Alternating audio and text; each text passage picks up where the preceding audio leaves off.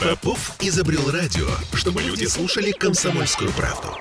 Я слушаю радио КП и тебе рекомендую. Где деньги, чувак?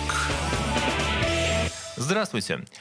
И с вами программа «Где деньги, чувак?» на радио «Комсомольская правда» в Санкт-Петербурге, 92 FM. И с вами в студии Дмитрий Прокофьев. И искать сегодня деньги мы будем там, где их платят то есть на рынке труда.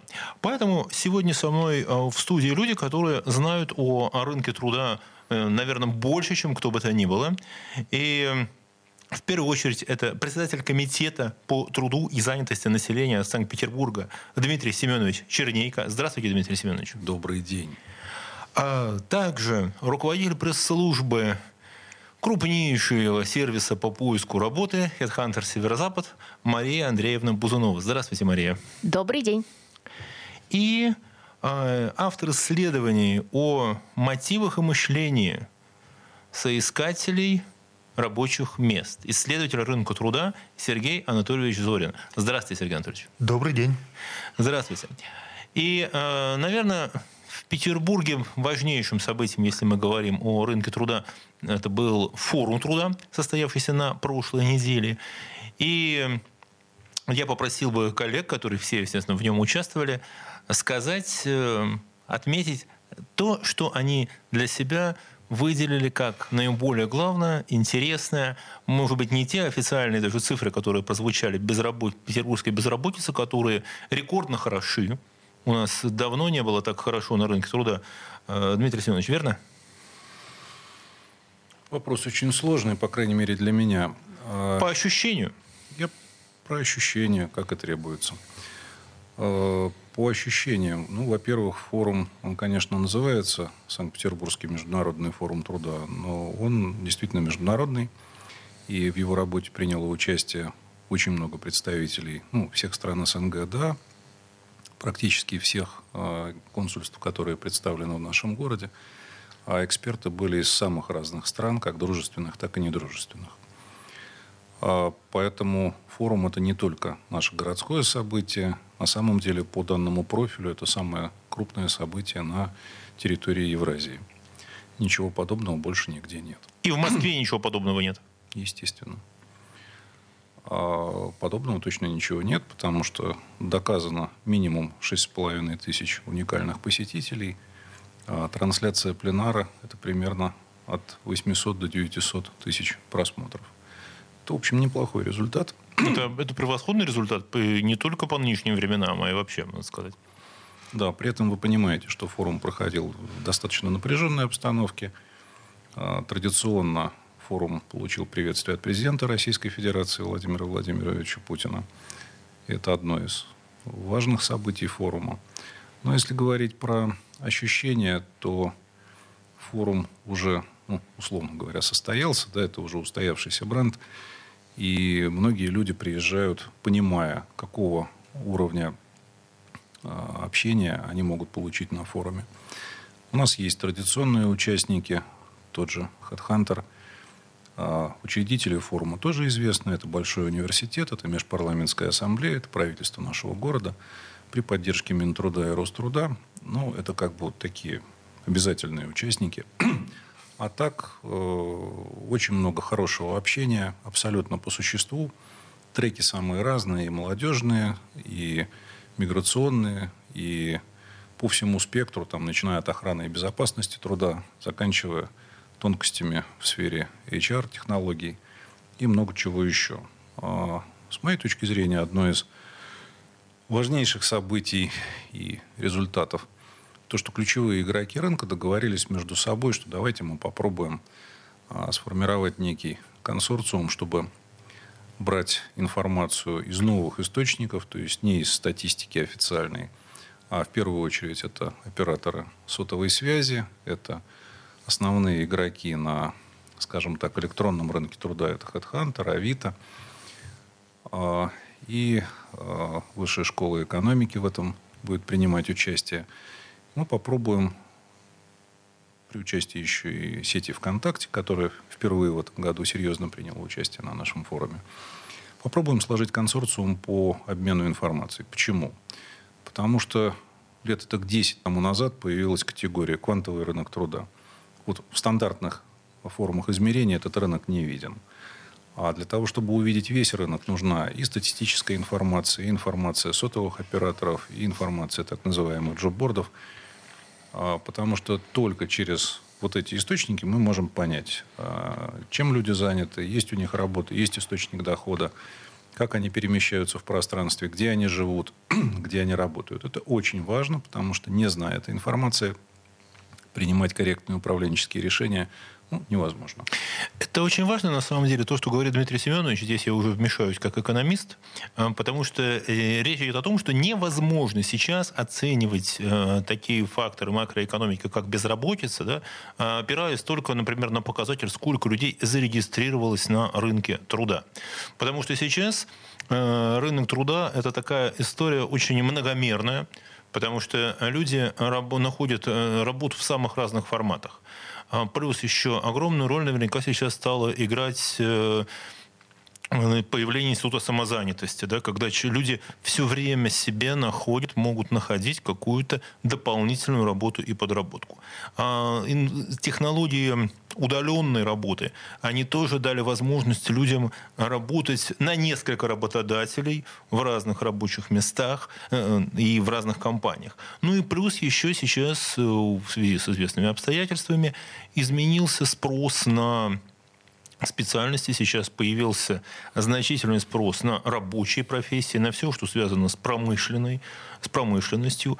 Ну и плюс э, рост э, зарплат, который, да, действительно э, фиксируется, он тоже вносит свои коррективы в то, как мы и где ищем работу. А, и, наверное, сейчас хорошо спросить представителей как раз тех самых платформ, новых, о которых сказал Дмитрий Семенович. Э, Мария Андреевна, а что говорит HeadHunter, как вы охотитесь за головами на рынке труда? И что вы видели на форуме? Форум был прекрасный, очень активный, очень много было людей, как, собственно, каждый год. Там, по-моему, больше пяти тысяч прохождений было, насколько я помню, прям офлайновых людей, реальных, настоящих. Люди соскучились по таким мероприятиям. Это было здорово. А, как мы привлекаем людей? На самом деле, не сами приходят. Люди очень сильно активно сейчас выходят на рынок труда, это правда.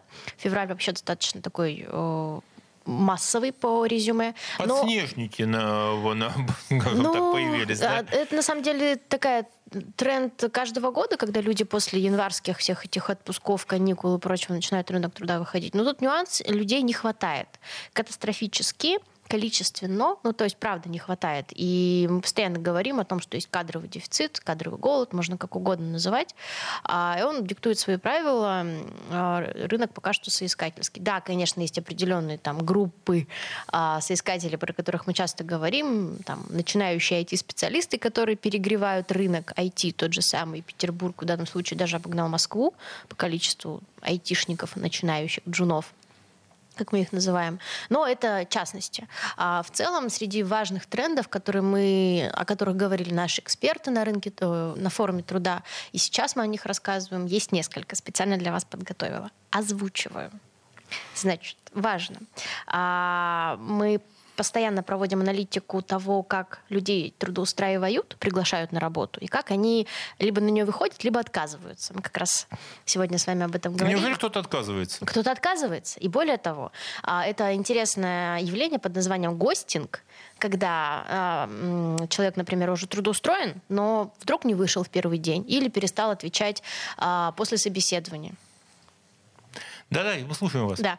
А, это причина отказов или нетрудоустройства за последний год выросла в два с половиной раза и вышла на третье место по числу отказов. То есть... Вы видели, насколько сейчас э, Дмитрий Семенович выразительно кивнул? Это, видимо, это правда? уже администрация так это замечает. Э, есть такой момент. Отмечаете такое? Что люди себя. хотят и э, хотят, так, вот, приходят э, и... Что такое рынок труда нашего города? Вот э, базовый слоган, что ли, или лозунг форума звучал примерно так. От рынка труда к рынку занятости. Новая реальность. Это же не просто там игра слов. Это системная вещь. Потому что раньше мы говорили, вот работник, вот работодатель, между ними возникает какая-то гамма отношений, ну и все. Вот трудовой кодекс, вот закон о занятости, и мы говорим об этих двух э, ключевых функциях. Сегодня, ну, что фантазию какую проявлять, там, дистанционная занятость, окей, это еще может быть работник-работодатель, но институт самозанятых, а всякая платформенная занятость, это вообще как? А если вы создали индивидуальное ну, ИП, и у вас нет нанятых людей, или маленькая семейная ООшка, где там трудовые отношения? И тут, оп, и регулирование все встало. Мы не понимаем, что делать с этим. Да?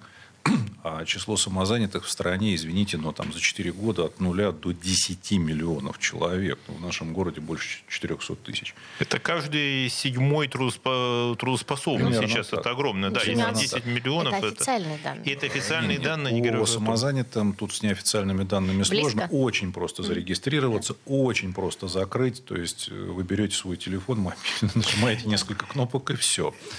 То есть здесь как раз э, администрирование ну, предельно облегчено, согласитесь. И э, действительно это так. И э, после короткого выпуска новостей э, я задал бы вопрос о том, что же все-таки мотивирует людей работать так, а не иначе. Не переключайтесь, через несколько минут мы вернемся. Где деньги, чувак? Я слушаю «Комсомольскую правду», потому что «Радио КП» — это корреспонденты в 400 городах России. От Южно-Сахалинска до Калининграда. Я слушаю «Радио КП» и тебе рекомендую. Где деньги, чувак? Дмитрий Прокофьев, обозреватель э, радио «Комсомольская правда» в Санкт-Петербурге, радио 92 FM, программа «Где деньги, чувак». Э, вместе с экспертами мы ищем деньги на рынке труда.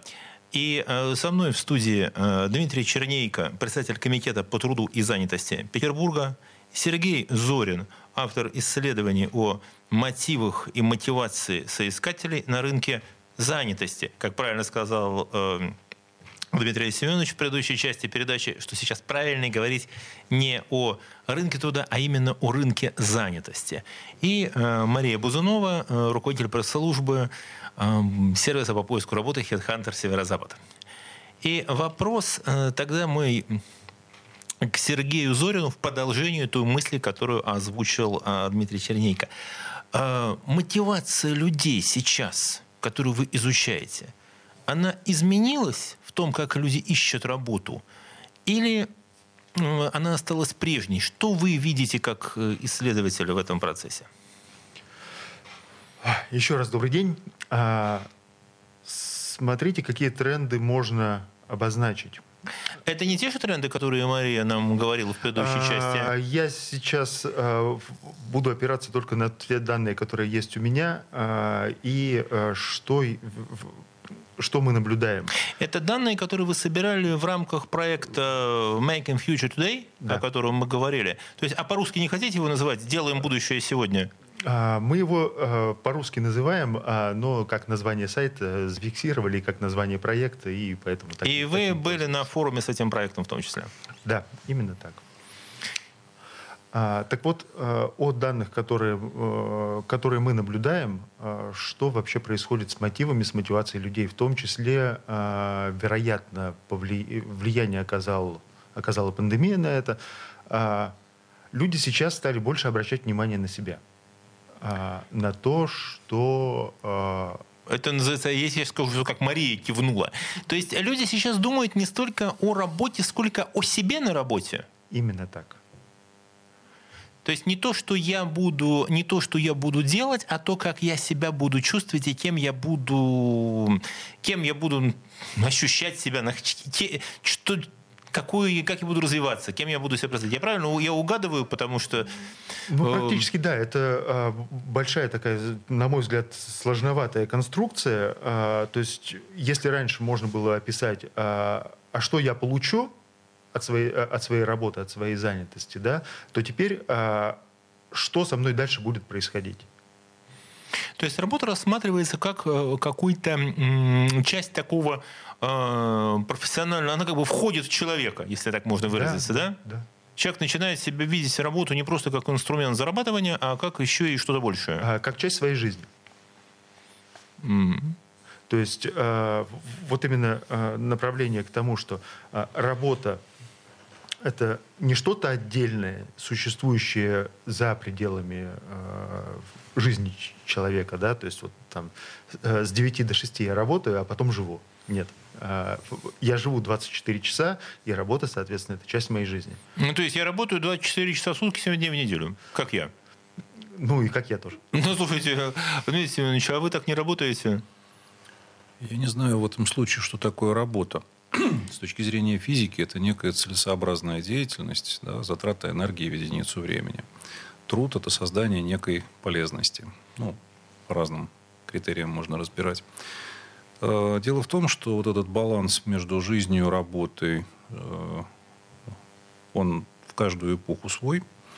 Сейчас он действительно немножко поменялся, но а, чем дальше будет развиваться ну, экономика или хозяйствование, тем больше будет стираться эта грань. Если мы берем любого творческого работника, любого серьезного руководителя, дело не в том, что человек там 24 часа сидит на рабочем месте или все, что он делает, это рабочее место. А он живет тем, что он что-то создает. А дальше это уже, ну, как померить, какой там табель рабочего времени внести, это очень такой творческий сложный вопрос. Но если раньше это касалось только очень узкой группы людей, которые что-то создавали, сейчас это начинает касаться большей части человечества в развитых странах, там, где есть экономика и там, где есть развитие. Тут очень важен момент ну, понять вот все эти определения и понять, куда вообще идет ну, системное развитие. Потому что понятно, что формы труда, они влияют потом на сознание человека, на то, как он себя воспринимает. И это все очень сильно отличается э, от поколения к поколению. Причем, если раньше поколение, да, стандартом 20-21 год, сегодня поколение – это, грубо говоря, изменение ключевой формы средств производства или каких-то гаджетов. Ну, допустим, эпоха э, мобильного телефона – да, смартфона – да – продвинутого смартфона совсем да. И сегодня молодежь не ходит с ноутбуками, она ходит просто со смартфонами. И это часть их жизни во всех смыслах этого слова. Оторвите молодежь от этого телефона, и будет трагедия большая. Да? Хотя иногда отрываться надо. И вот это отношение к жизни, оно тоже поменялось. Шеринговая экономика, шеринговое мышление. Сдаем отчет людям, 40 страниц текста, научного, плотного. Не-не-не, за два дня мы этого прочитать не успеем. Нет, нет, нет, нет. Это тяжелая работа нормально, да? Э, да, я превыше всего. Вот только я. Работа приложения. Э, работа, ну хорошо, я набрал себе разных источников дохода, и все в порядке. Дисциплина на работе, не-не-не, мне это неудобно. И эта борьба поколений, она всегда была, и в каждую эпоху какой-то стереотип он брал вверх, становился таким, ну, доминирующим. Это тоже нормально. Но почему вот запустило правительство программу льготная ипотека для айтишников, а она не пошла теми темпами, какими ожидали. А потому что многие эти люди не хотят квартиру в собственности, им достаточно брать в аренду. Ну, я еще и добавлю, что с такими доходами, какие получает айтишник, в общем-то, и будучи квалифицированным, готовым переехать и куда-то отправиться, он действительно может себе позволить оплачивать жилье того уровня и то, как ему комфортно, и быть готовым в любой момент переместиться совершенно в другую там место, юрисдикцию, где он будет жить ничуть не хуже, не связывать себя ни чем-то дополнительно. И вот здесь, если мы вернемся к предыдущему вопросу, да, почему люди прошли собеседование, собеседование не вышли на работу. А есть из чего выбирать. Да. Если ты специалист, то тебе точно есть из чего выбирать. И если раньше вот только сюда, вот тут предложили такую-то сумму, я еще подумаю. А, вопрос, Мария, а из а чего я... сейчас выбирают? А я сейчас, подождите, да. я сейчас договорю. А, между прочим, коллега только что поддержал мою мысль про контр-офер. Вы же говорите насчет контр-офферов да. как раз-таки. Видите, я не просто так говорила про это. На самом деле это правда влияет. А особенно на такие высококвалифицированных специалистов. Я сейчас даже не про айтишников говорю. Например, есть, инженер высококвалифицированный, его порвут, пока он дойдет до работодателя. То и заберут другие. Я себе так и представил, что вот инженер идет на работу, да, и а к нему пристают да. Э, работодатели и говорят, нет, пойди ко мне, и ты, и соответственно, это, это, здесь... С одной стороны, нормально, потому потому что высококвалифицированный специалист ценится. С другой стороны, печально, потому что ну, не хватает этих всех инженеров на всех. Слушайте, вы знаете, я вспомнил интересную вещь. А, был такой лет 50 знаменитый культовый роман и фильм «Love Story» «История любви», где как раз вот э, история, когда человек заканчивает адвокатскую школу, сдает экзамены на адвоката, а очень трудно там живет эта молодая семья, где он... Но как только он получает вот эту вот э, адвокатский этот лайсенс, да, и он там первое место там среди выпускников, он получает какие-то десятки предложений с авансами, с какими-то выплатами, он снимает там роскошную квартиру на Манхэттене, сорит деньгами, все, это совершенно другой уровень. Но это, как тогда касалось, ну, человека там свободной профессии, там очень высоко квалифицированного адвоката. А сейчас, в принципе, это стало уже касаться людей такого технического толка, да, вот инженеров высокого класса, программистов, э, каких-то вот таких, что называется, технарей.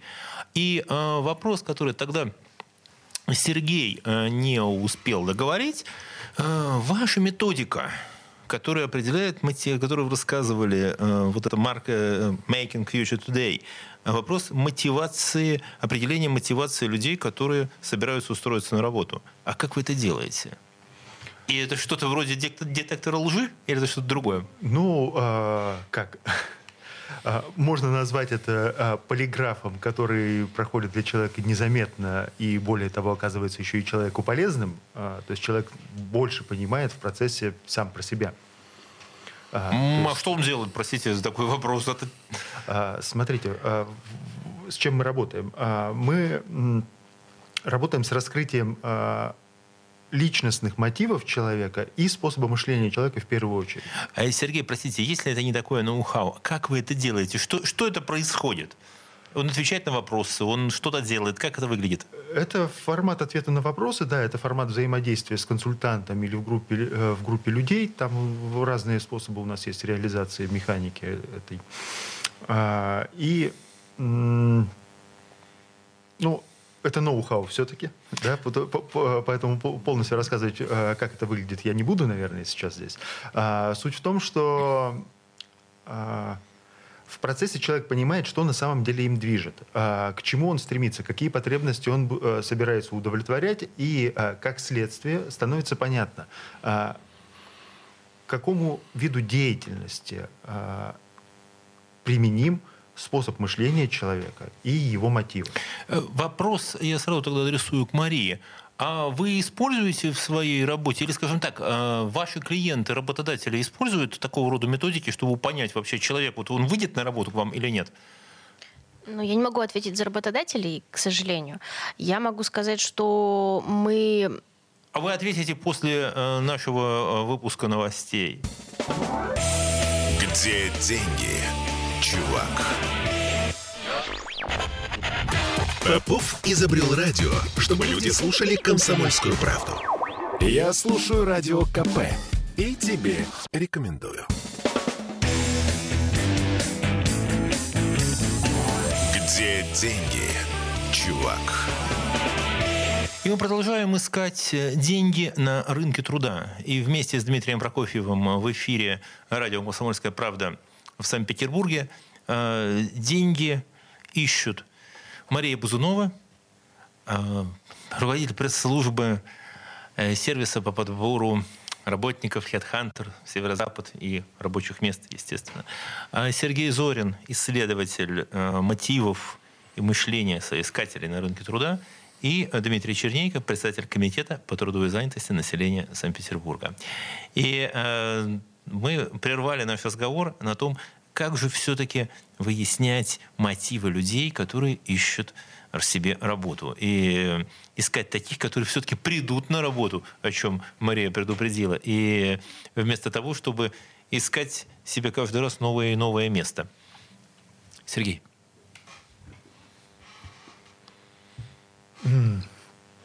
Как искать таких людей? А, ну, вот один из подходов, которые а, мы сейчас а, исследуем как, а, как возможно применимые а, в HR вообще в найме людей, это а, подбор людей не по компетентностному профилю, а, ста, а, по стандартной методике, да, а по а, мотивам людей по тому, к чему человек стремится. По, э, ну, как, э, как один из возможных элементов, это э, а чему, э, чему человек хочет научиться, э, от чего он прямо горит, зажигается. Э, это то, что это очень близко похоже к тому, что э, Дмитрий Семенович чуть раньше сказал. Да? Да. Что если раньше человек спрашивал, э, грубо говоря, что я должен у вас сделать и сколько вы меня за это заплатите, да? а сейчас, когда человек для себя спрашивает, кем я буду с этой работой, что я, может быть, да, что я могу дать, что я могу создать, потому что вот такой вот группа таких созидателей, да, тех, которые не просто механически выполняют какие-то операции, а что-то создают, эта прослойка э, работников, она все время расширяется. И Соответственно, у человека другой, да, наверное, другой уровень и другое уже отношение к работе. Да, Мария, я хотела вмешаться. И просто меня немножечко смутила история с тем, что кем человек хочет быть. Это прекрасно. Я, например, хочу быть разработчиком, но вот компетенции у меня, к сожалению, не хватает. Что делать? Мне кажется, что такие хардовые вещи, а, профессиональные качества, навыки, компетенции, они все-таки важны.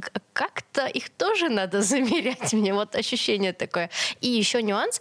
А, интересно, а вот эта история, которую вы делаете, она ощущение как будто по белым воротничкам больше, а по рабочим? Которых не хватает, что вы делаете? Попробую начать по порядку. А, первое. А, сами вот эти хардовые компетенции, а, они складываются в том числе и из мотивов и мышления.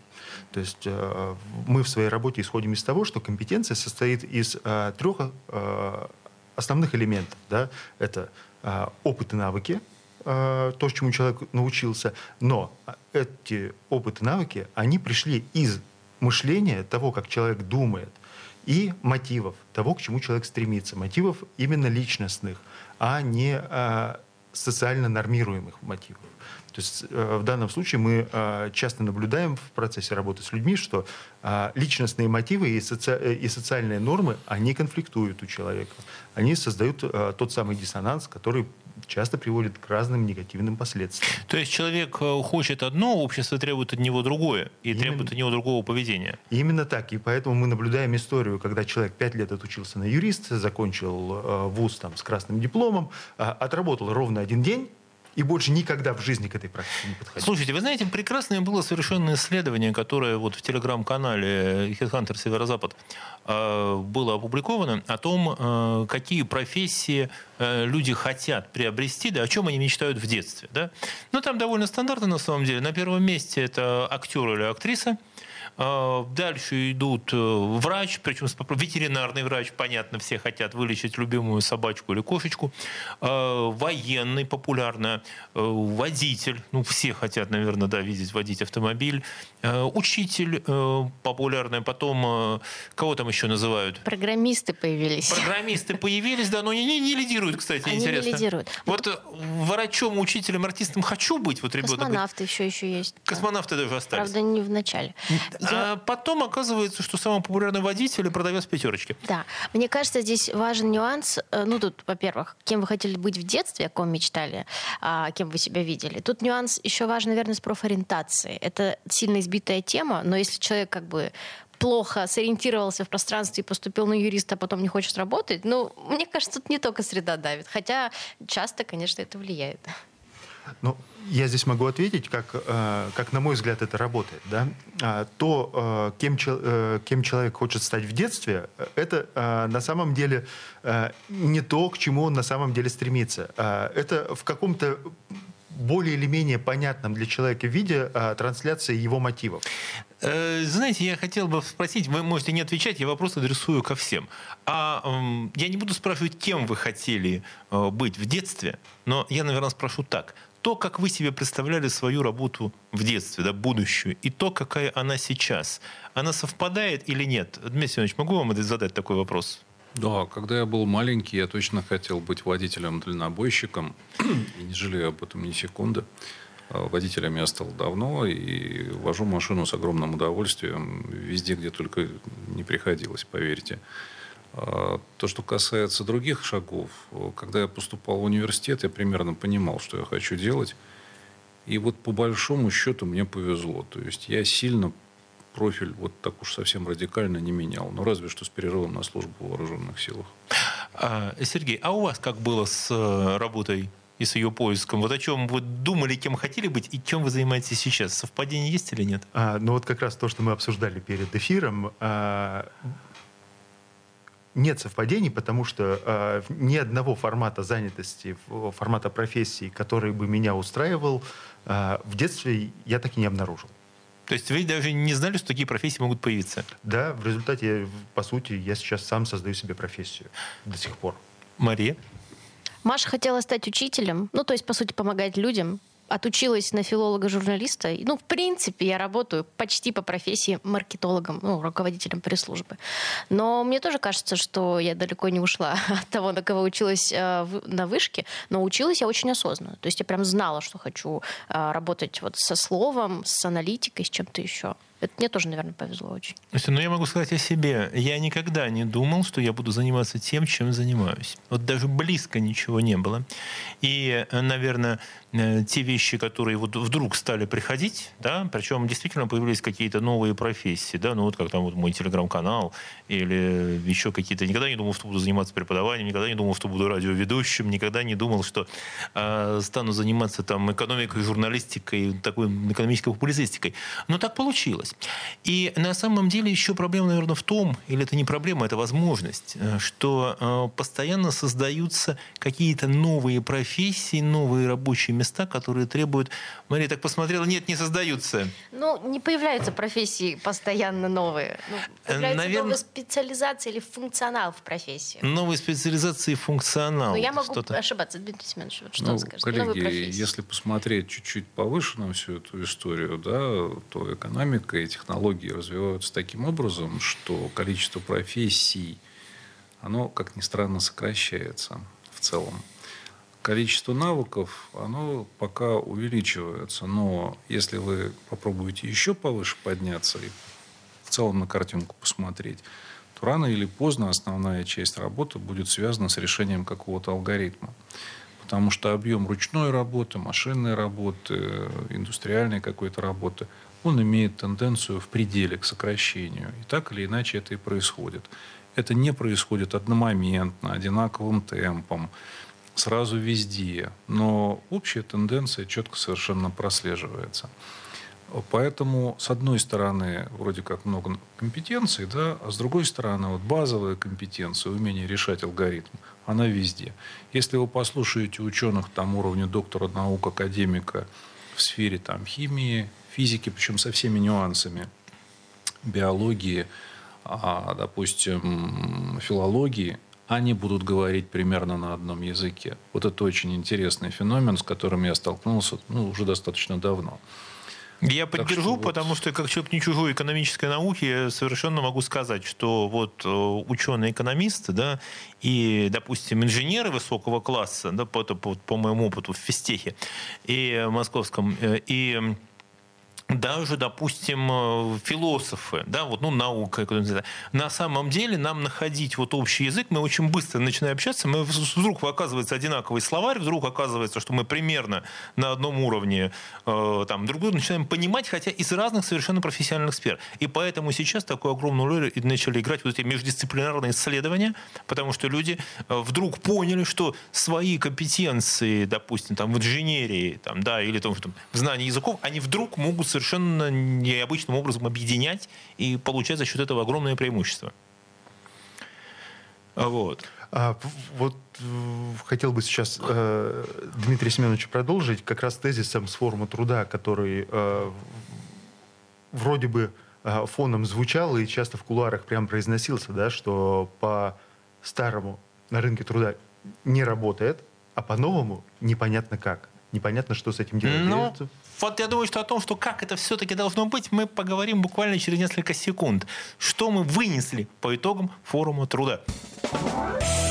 Где деньги, чувак? Попов изобрел радио, чтобы люди слушали комсомольскую правду. Я слушаю радио КП и тебе рекомендую. Где деньги, чувак? И студии радио «Комсомольская правда» в Санкт-Петербурге вместе с экономистом Дмитрием Прокофьевым деньги на рынке труда или на рынке занятости ищут Дмитрий Чернейко, председатель Комитета по труду и занятости населения Санкт-Петербурга, Сергей Зорин, автор исследования о мотивах и мышлении соискателей на рынке труда, и Мария Бузунова, руководитель пресс-службы крупнейшего сервиса по поиску работы HeadHunter Северо-Запад. И э, вопрос, который я хотел адресовать в завершении нашей передачи, э, это, вернее, два. Первый, это, который меня так и подмывало спросить э, Дмитрия Семеновича, а стал ли вот Петербург с его действительно уникальным форумом, можем ли мы считаться уже такой межрегиональной столицей рынка занятости, если правильно это сказать, в России? С точки зрения создания смыслов, поиска этих смыслов и площадки для диалога есть полное ощущение, что в формате стран-участник, участниц СНГ Санкт-Петербург точно является э, главным городом благодаря тому, что у нас есть межпарламентская ассамблея, и на ее площадке создаются э, модельные законы о занятости, модельный трудовой кодекс, модельный миграционный кодекс и ряд других нормативных актов уже очень серьезного уровня, на базе которых э, формируются национальные нормативные акты. Но мы взаимодействуем с другими странами, и Международная организация миграции с нами регулярно совершенно – участвует в работе и Шанхайская организация сотрудничества, и э, БРИКС, то есть вот эти все форматы у нас представлены. И все эти диалоги, они постоянно происходят. И тенденции очень интересные в самых разных странах. Они, на первый взгляд, абсолютно разные. Когда начинаем разбираться, выясняется, что есть очень много общего. И для формирования этих смыслов у нас получилась неплохая площадка, но, еще раз подчеркну, благодаря взаимодействию с коллегами из Межпарламентской ассамблеи, Санкт-Петербургского университета, правительства города, мы очень много, на самом деле, работаем с городом Москва и с коллегами из Департамента труда и социального развития города Москвы. И они вклад, ну, вносят свой серьезный очень вклад – и коллеги из Министерства труда. То есть здесь получился ну, хороший такой диалог, открытый, не перегруженный формальностями, а, и, в общем, получается интересно. Слушайте, на самом деле потрясающе интересно, потому что в свое время, э, ну, как мы всегда воспринимали Петербург как окно в Европу в том, что касается техники и технологий, да, но если сейчас, в 21 веке, главным содержанием вот такого глобального рынка занятости, наверное, уже неправильно говорить о локальных рынках, да, все-таки мы все части вот этого огромной системы, и а именно Петербург опять становится точкой, где собираются люди, которые думают о том, как мы будем работать и чем мы будем заниматься, да, что мы будем создавать. И касается это не только там, наших профессий, но и нашего развития. Да? А, Сергей, а что вот вы со смысловой такой точки зрения вынесли из форума?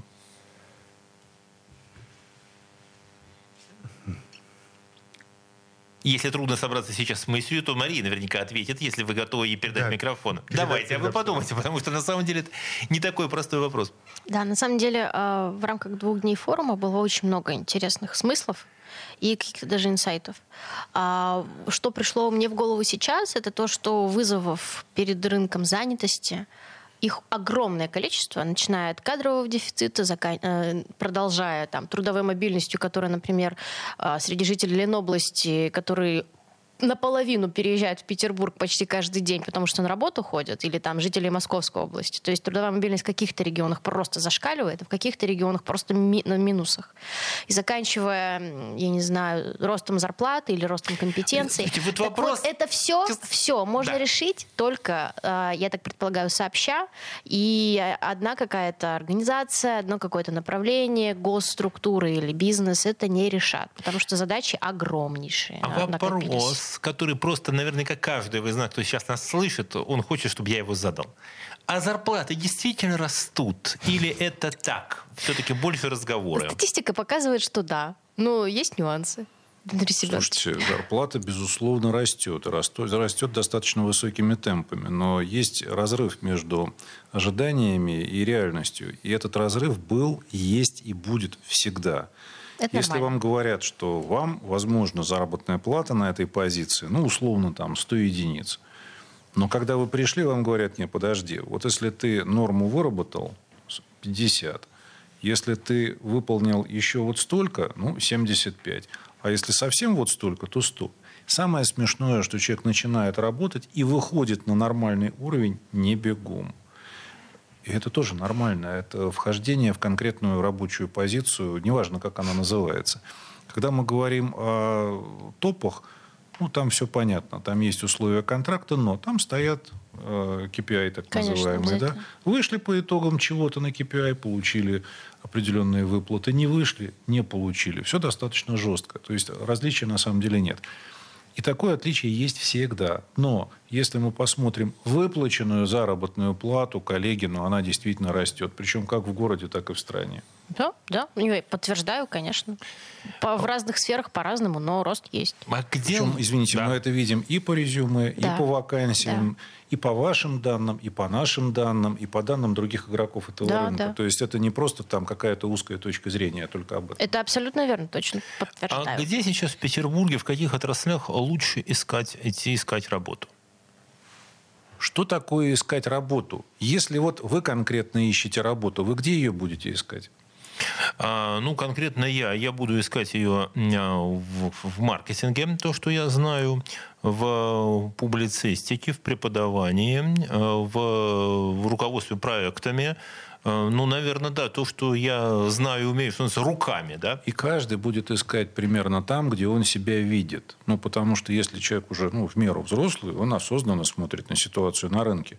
Он покопается в работе в России, в HeadHunter, в каких-то других источниках, по какой-то специализированной группе ну, во ВКонтакте поищет, что же там происходит, какие там порядки заработных плат. После этого предпримет какие-то уже конкретные шаги. Может быть, учиться пойдет, что сейчас достаточно просто делать, если у вас, опять же, работает интернет, то найти себе образование бесплатное в формате онлайн вообще легко. Если офлайн чуть сложнее, но тоже это достаточно просто делается за счет государства, либо за счет фирм. Очень частая форма работы. Тут, я думаю, никто Центры не будет занятости еще дают в курсе. Нет, я за, Да, это за да. счет государства. Я Да. добавлю еще такую историю, что вот э, исследование Высшей школы экономики, которое здесь прозвучало, такую интересную очень вещь, что люди, которые получают образование самостоятельно, да, они потом э, говорят, что да, они повышают свою самоэффективность, да, но не всегда э, это вознаграждается работодателем. То есть, ну вот человек сам типа, да, ты умеешь, ты молодец, хорошо, но не всегда. Но с другой стороны, а вот если работодатель заплатил за работника, да, или нашел он таким образом возможность, то вот тут, э, да, действительно, и компании вкладываются уже серьезно. То есть э, просто так э, людей уже не обучают, а бы, а бы чему-нибудь научить нет. Это с перспективой, что человек получит новые компетенции, новые навыки, и он будет больше зарабатывать, и компания на это идет. Да? Ну, То есть она в него в данном случае инвестирует. Это появилось. Вот. И наверняка на форуме об этом тоже звучало, что сейчас э, растут э, инвестиции компаний в человеческий капитал своих работников. Да, но это тоже не так просто, как вы говорите. Потому что вопрос тут же сразу возникает, ну, буквально вот через одну секунду. А как удержать? Да, вы инвестировали, но у нас крепостное право отменено еще в 1861 году. И если человек получил хорошую квалификацию, он имеет нормальный опыт, его цена на рынке резко вырастает. И Вроде бы работодатель вложил деньги в него, но удержать непросто. Поэтому возникают целые пак- пакеты вариантов, как удержать.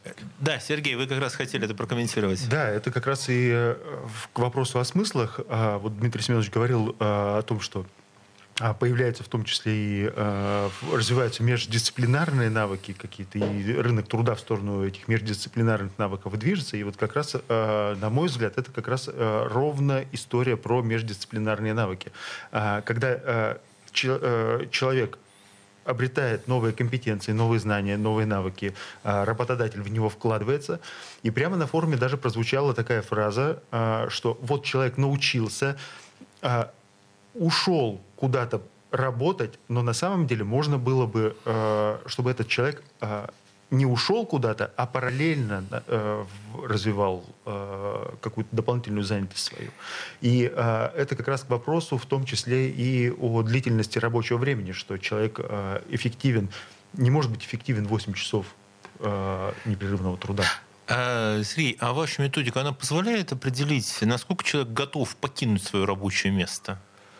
Скажем так, в кого имеет смысл вкладываться, а в кого нет? Ну, смотрите, у нас э, не просто позволяет, а именно э, в, это она и делает. То есть это не только определить, э, в чем человек будет э, эффективен, куда его эффективно нанимать, и э, бережно его уволить. Слушайте, а я советую тогда всем просто работодателям обратиться к сайту makingfuturetoday.ru или... makingfuture.today. makingfuture.today, да, и посмотреть. И, ну что же, а, со мной сегодня о рынке труда, и о рынке занятости, и о форуме труда, центральном событии такого уровня на постсоветском пространстве, на мировом пространстве, чего там уж говорить. Со мной сегодня были председатель комитета по труду и занятости Петербурга Дмитрий Чернейко. Спасибо большое, Дмитрий Семенович. Э, Не за что. Сергей Зорин, исследователь рынка труда, и Мария Бузунова, Хедхантер Северо-Запад. Спасибо.